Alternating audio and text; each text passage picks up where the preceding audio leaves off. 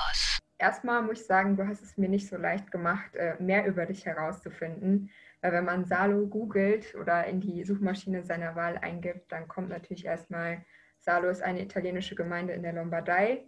Und wenn man dann irgendwie guckt, okay, du kommst aus Österreich und noch Wien oder Graz dazu schreibt, dann äh, erfährt man, wie man am schnellsten und bequemsten an den Gardasee kommt. Wie kamst du diesem Künstlernamen? Boah, das kommt von so einem ziemlich ekligen Film, der da heißt äh, Salo oder die 120 Tage von Sodom. Äh, das war so ein Film, der mich halt äh, in meiner Jugend extrem schockiert hat, aber trotzdem irgendwie fasziniert hat, weil es war so eine Kritik am Bürgertum damals von äh, Pasolini, das war so ein Kommunist, italienischer Kommunist und der war halt immer so Antifaschister unterwegs und der hat einmal diesen äh, Hardcore-Film äh, basierend auf das Buch Die 120 Tage von Sodom von Marquis de Sade äh, gemacht und keine Ahnung, durch einen gewissen Shock-Value heraus und als krassen Kontrast zu meiner eher schöneren Musik bin ich irgendwie auf den Namen gestoßen. Mir gefällt einfach das Schriftbild, muss ich sagen. Nachdem ich deine EP jetzt gehört habe, also deine erste EP Tränen zu weinen, muss ich sagen, dass ich finde, dass jeder Song so ein bisschen anders klingt. Also in, in einer guten Art und Weise sehr divers, aber dadurch fällt es mir eben sehr schwer, irgendwie dich in so eine Genre-Schublade zu stecken. Gott sei ja, Dank. deshalb, ja, eigentlich ist es gut, aber ja. um jetzt mal unserer Zuhörerschaft äh, ein bisschen Überblick zu geben, wie würdest du persönlich deine Musik beschreiben? Hm, ich würde sagen, es ist äh, elektronische Musik mit deutschen Texten und mit deutlichem Einfluss von, wie ich soll sagen, Punk. Also man würde es wahrscheinlich Elektropunk nennen, mit so einem New Wave-Einschlag. Aber wie gesagt, es ist schwer, das Ganze in der Schublade zu stecken. Ähm, vor allem, weil ich, äh, finde ich, äh, jeder Text verdient so ein eigenes Genre, nicht Genre, aber einen, einen gewissen eigenen Sound. Also ich könnte jetzt nicht so quasi immer die gleiche Richtung runterspielen. Und ja, deswegen klingen auch die Lieder auch äh, relativ unterschiedlich wahrscheinlich. Aber ich hoffe, dass der Grund Soundkonsens trotzdem noch äh, vorhanden ist. Was ist denn da so deine Inspiration, also zum Musik machen, aber auch zum äh, Songtexte schreiben, wenn dann so jeder Song irgendwie so sein eigenes Ding ist? Mhm. Was treibt dich da an? die Liebe natürlich. Äh, momentan halt viel äh, Einsamkeit und Isolation, wie es vielen Menschen so geht momentan durch, durch die Pandemie. Aber grundsätzlich war ich immer schon inspiriert durch äh, Literatur, das, was ich halt in meinem Leben mal halt gelesen habe. Was so zum Beispiel? Also zurzeit großer Fan von Sibylle Berg. Die holt mich so richtig ab, muss ich sagen. Also ist halt auch so ein bisschen, hat diesen bösen, diesen bösen Touch, der trotzdem sehr subversiv wirkt. Äh, das mag ich sehr gern. Was mir aufgefallen ist, dass deine Texte sehr so symbolaufgeladen sind, sehr viele Bilder enthalten. Da bietet es sich natürlich an, das Ganze zu visualisieren. Und das hast du ja auch gemacht. Also ich habe mhm. gesehen, äh, habe ich gesehen schon äh, vier Musikvideos von dir zu deinen Songs, die alle ziemlich artsy sind. Hast du das irgendwie, wenn du die Songtexte schreibst, schon so im Kopf als Projekt, als zusammenhängendes Ding? Oder siehst du das eher so als losgelöstes Kunstprojekt, wo du dann gern nochmal die Hand anderen Menschen überlässt, die das dann für dich umsetzen? Ja, ganz genau. Also ähm, fürs erste Video zu drehen zu Wein, das ist tatsächlich ein bisschen angelehnt an den besagten Film, diesen Salo, 120 Tage von Sodom. Ähm, da haben wir so eine Hochzeitsszene nachgestellt.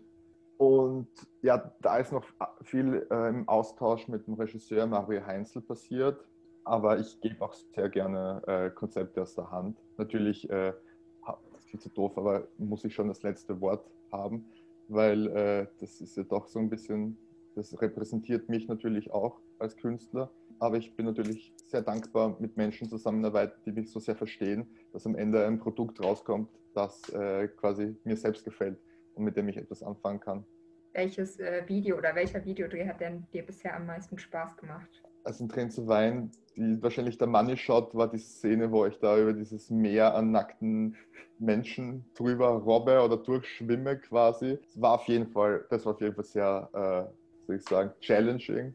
Also man kann sich gar nicht vorstellen, wie schwer das ist. Man will auch niemanden verletzen. Ich bin ja ein großer Typ und habe auch einen guten Freund von mir relativ, äh, nicht verletzt, aber der hat schon blaue Flecken davon getragen durch dieses Video. Das hat echt Spaß gemacht, vor allem weil es das allererste Video war, das ich je gedreht habe. Das ist halt mega aufregend.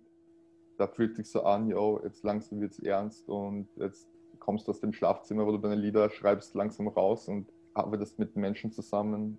Ja, das war cool. Aber es hat jedes, jedes wieder seinen eigenen Charme. Du genau. bist ja noch sehr frisch in der Musikbranche, zumindest jetzt unter dem Namen Salo, nämlich ja. seit Anfang 2019. Im Oktober 2019 hast du dann deinen ersten Live-Auftritt und dann kam auch schon Corona um die Ecke.